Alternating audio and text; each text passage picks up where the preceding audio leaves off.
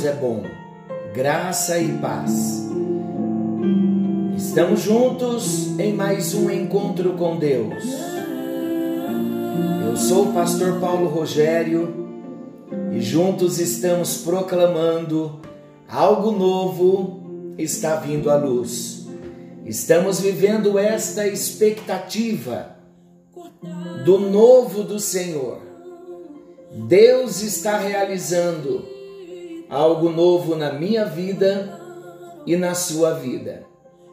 Estamos tratando um assunto extremamente importante dentro do nosso tema Personalidades Restauradas. Nós estamos falando de um assunto muito delicado, é simples de entender simples e fácil de detectarmos sobre a passividade da nossa mente. E eu estava pensando hoje à tarde sobre esse assunto. Nós vivemos num mundo de estresse. Não tem uma pessoa que não viva estressada e de repente você já disse: eu preciso relaxar, eu preciso descansar. Minha mente não está aguentando nenhuma informação mais. É nesta hora que precisamos tomar muito cuidado com o que vamos permitir vir para a nossa mente. Há uma frase muito antiga e muito verdadeira que mente vazia é oficina do diabo. Não podemos deixar a nossa mente vazia, porque as setas do maligno vão tentar ocupar todo e qualquer espaço de uma mente que se encontra vazia, passiva. No encontro anterior, nós falamos sobre os sintomas da passividade. Ainda temos esse assunto para compartilhar. No encontro anterior, nós falamos sobre os pensamentos repentinos, quando a mente é invadida por pensamentos, por ideias, por imagens que bombardeiam a mente e esses pensamentos, essas ideias, essas imagens, quando chegam, eles chegam sem aviso prévio e vêm de fora. E nós precisamos focar a nossa mente em Deus, em coisas boas. Além dos pensamentos repentinos, vamos ouvindo e vamos aplicando na nossa vida e vamos ver o que conseguimos detectar na nossa vida, na nossa mente no dia a dia. Esse é o exercício. O segundo sintoma da passividade na mente é aquela parada repentina do pensamento. Vou explicar. A parada repentina é o que nós poderíamos chamar de branco na mente esses brancos na mente, eles vêm em horas mais inconvenientes. Já passou por isso? Sem qualquer explicação plausível. A mente para e o pensamento para, ou o raciocínio, ou a análise, tudo é interrompido. Entramos num branco. Existe aí uma nítida interferência externa. Convém enfatizar também que nessa parada repentina do pensamento, vamos entender algo importante. Na vida do cristão, os ataques não procedem de um coração impenitente que já foi redimido, recriado pela obra regeneradora do sacrifício de Jesus por nós. e também pela operação do Espírito Santo na nossa vida. Sabe como e de onde procedem?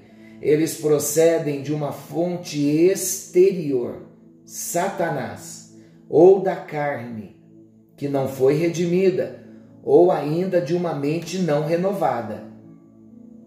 Então vamos prestar bem atenção que na vida do cristão os ataques não procedem de um coração impenitente, que já foi redimido, recriado. Muitas vezes somos assaltados por alguns pensamentos e a primeira coisa que nós pensamos, meu Deus, será que eu sou cristão de verdade? Não é isso que está em pauta. Nós não podemos colocar em xeque a nossa conversão. É natural essa parada repentina do pensamento, mas nós temos que reagir. O cansaço pode fazer isso. E é nessa hora que os ataques vêm de fora ou de algum pensamento que não foi reprovado, que não foi renovado com a palavra de Deus. De repente, alguma imagem de algo que nós trouxemos para dentro da nossa mente, não nos arrependemos, nessa hora de branco, o inimigo vai estampar estas coisas. Por isso que nós temos que tomar muito cuidado, limpar a nossa mente, pedir para que Jesus lave a nossa mente com a palavra de Deus de todas as coisas que nós vemos. Por isso que o salmista diz que ele fez aliança com os olhos. Porque é nessa parada repentina do pensamento que algumas coisas que não foram arrancadas de nós, elas virão à luz, virão à tona. O inimigo vai tentar ganhar território nisso. Quer um exemplo? Uma imagem pornográfica. Se você trouxe para a mente uma, uma imagem pornográfica e você não tratou isso com Deus através do arrependimento e do abandono do pecado, nas horas mais inconvenientes, no branco da mente, ele vai lançar aquele pensamento, aquela imagem que não foi tratada. Tudo bem? Estou falando coisas sérias, mas de um modo simples para nós entendermos. Um outro sintoma da passividade na mente é o pensamento prisioneiro de certos padrões. Vamos aos exemplos. Pensamentos de rejeição. A pessoa vê tudo, analisa tudo a partir da rejeição. A conclusão que a pessoa tem, uma pessoa com a mente passiva uma pessoa quando tem os pensamentos prisioneiros a padrões de rejeição, a pensamentos de rejeição. A sua conclusão das circunstâncias e atitudes das pessoas é irreal, mas na mente para a pessoa é uma realidade. Sabe por que isso acontece? Isso acontece em relação ao medo, à preocupação ou qualquer outra área. O julgamento das coisas não reflete uma análise da realidade, mas conclusões tiradas a partir desses pensamentos de rejeição, de medo, de preocupação, de complexo. Todo modo de pensar é marcado por esses sentimentos negativos que convivem com a pessoa e tornam de fato os seus pensamentos cativos aos pensamentos de rejeição, aos padrões de rejeição. Por exemplo, uma pessoa cresce se sentindo rejeitada e esta área não foi tratada. Se ela está num grupo de amigos, dois amigos perto dela conversaram um pouquinho baixo uma conversa particular entre os dois. E os dois riram baixinho para a pessoa que tem uma prisão no pensamento com o padrão de rejeição, o que ela vai pensar? Estão rindo de mim, falaram algo de mim. E isso vai incomodar profundamente essa pessoa. E se vier à tona o assunto que as duas pessoas estavam conversando não tem nada a ver com ela. Mas como ela já é prisioneira do padrão de rejeição, qualquer atitude agora aplica isso no casamento, na criação de filhos, no relacionamento com colegas de trabalho, entre irmãos da igreja, entre vizinhos, numa festa de família. Isso é muito forte, é muito sério. É um sintoma de passividade. A mente prisioneira dos padrões de rejeição, de pensamentos de rejeição. Outro sintoma da passividade na mente, a imaginação descontrolada. Aqui nós falamos de uma imaginação falsa sobre as pessoas e coisas fora da realidade. Uma mente dominada por fantasias constantes. Diante das circunstâncias e das pessoas, a imaginação fica sem rédeas e, consequentemente, impede uma reflexão clara e acertada da situação. Quer um exemplo? um professor na sala de aula dando aula, uma pessoa com a imaginação descontrolada, com a mente passiva, ela pensa em tudo menos na aula que o professor está dando. E de repente ela até fantasia algumas coisas da própria imagem que ela está vendo do próprio professor. Isso é muito sério. É muito sério. O que dizer dos sonhos? Uma mente dada a divagações, a construção de castelos no ar, cheia de fantasias. Todos já tivemos a experiência de divagar uma vez ou outra, mas a mente passiva, ela é assolada com frequência pelas fantasias sem controle e os sonhos irreais. E acaba se tornando uma realidade para a pessoa. Agora, queridos, vou tratar um outro assunto, um sintoma da passividade, a insônia. Muita insônia, nem todas.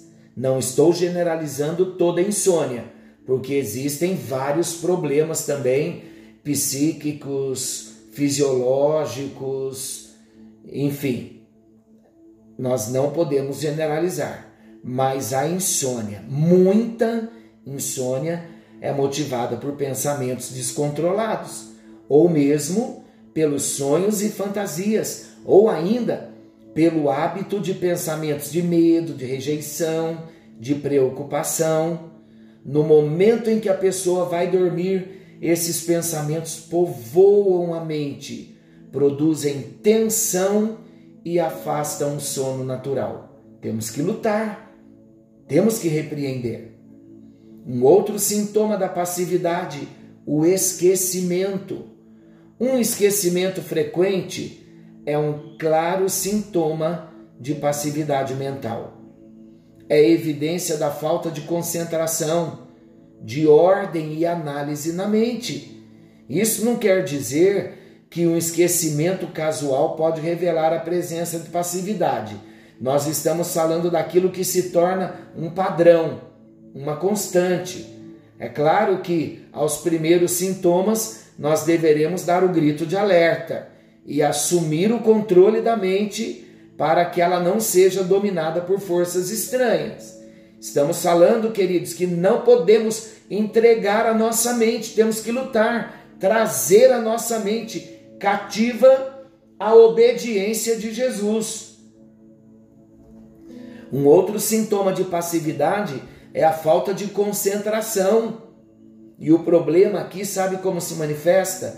Se manifesta na incapacidade de concentrar a mente ou a atenção por muito tempo em alguma coisa. Parece que os pensamentos estão sempre voando. Existe uma atenção passiva que é facilmente despertada. Mas uma pessoa normal, ela tem o controle sobre a sua mente e ela é capaz de dirigir a sua atenção ao que ela deseja. Quando isso não acontece, nós estamos diante de um sintoma de passividade. Mais um sintoma da passividade da mente, a perda da habilidade de comunicação. Aqui nós tratamos de um grau elevado de passividade. A habilidade de comunicar os pensamentos e ideias vai sendo afetada. Os pensamentos são confusos e torna-se difícil expressá-los e fazer-se entender. É sério. Uma pessoa, quando não tem seus pensamentos em ordem, quando as, os seus pensamentos estão passivos, a sua mente está passiva, ele não consegue formar uma ideia, ele não consegue comunicar uma ideia do início ao fim. A sua ideia vai sendo afetada, os pensamentos começam a tornar-se confusos e muitos não conseguem nem expressar aquilo que pensam. É sintoma da passividade da mente. E mais um sintoma, a incapacidade de raciocinar. Todos os seres humanos, lembre sempre disso, todos os seres humanos são dotados de raciocínio. Quando existe um bloqueio mental, a tal ponto que a pessoa não desenvolve um raciocínio claro, nós estamos diante de um sinal de perigo. A incapacidade de raciocinar aponta para uma prisão na mente. Queridos, todos os sintomas abordados evidenciam uma obra maligna que visa suprimir o uso da faculdade de pensar, de raciocinar, de refletir, de julgar, de comparar, de decidir com o fim de ter o domínio da mente. Vamos relembrar para nós estarmos orando sobre os sintomas da passividade Ouça novamente a ministração de hoje e quantas vezes você julgar necessárias ouvir. Vamos relembrar os sintomas da passividade? Pensamentos repentinos, paradas repentinas do pensamento, o branco na mente, pensamentos prisioneiros de certos padrões, pensamentos de rejeição uma imaginação descontrolada, sonhos, uma pessoa que vive de fantasia, a insônia, o esquecimento, a falta de concentração, a perda da habilidade da comunicação. E a incapacidade de raciocinar. Senhor nosso Deus e nosso Pai nós fomos chamados, fomos feitos, fomos criados para usar as faculdades mentais que o Senhor nos deu. Fomos feitos, fomos dotados com a capacidade de raciocinar, de pensar, de manter firme a nossa atenção e as nossas ideias. E nós estamos num assunto tão sério que o inimigo não quer que saibamos. A cura, sim, para a mente, Senhor, passiva. A libertação para a mente passiva. Há renovo para a mente passiva. Mas o mergulho em Ti tem que ser profundo. E nós estamos decididos, ó Deus, a mudar a nossa história de vida pessoal. Não queremos deixar os nossos pensamentos vagando. Não queremos deixar a nossa mente divagando. Não queremos deixar a nossa mente passiva. Não queremos deixar a nossa mente prisioneira. Liberta-nos, ó Deus, pelo poder da tua palavra, pelo poder do sangue de Jesus Cristo. Nós recorremos à obra de Jesus na cruz do Calvário, recorremos ao sangue derramado, recorremos à palavra escrita, recorremos ao Espírito Santo para nos ajudar na renovação da nossa mente, ó Deus, para que todas as prisões venham cair por terra, todas as setas malignas que elas venham cair por terra e que nós possamos levantar proclamando a nossa libertação de todo e qualquer tipo de passividade e de prisão na nossa mente, em nome de Jesus. Age, meu Deus, com o teu poder e glorifique o teu nome, em nome de Jesus. Amém, amém e graças a Deus. No próximo encontro, nós falaremos sobre a solução de Deus para toda passividade. Tem solução em Deus.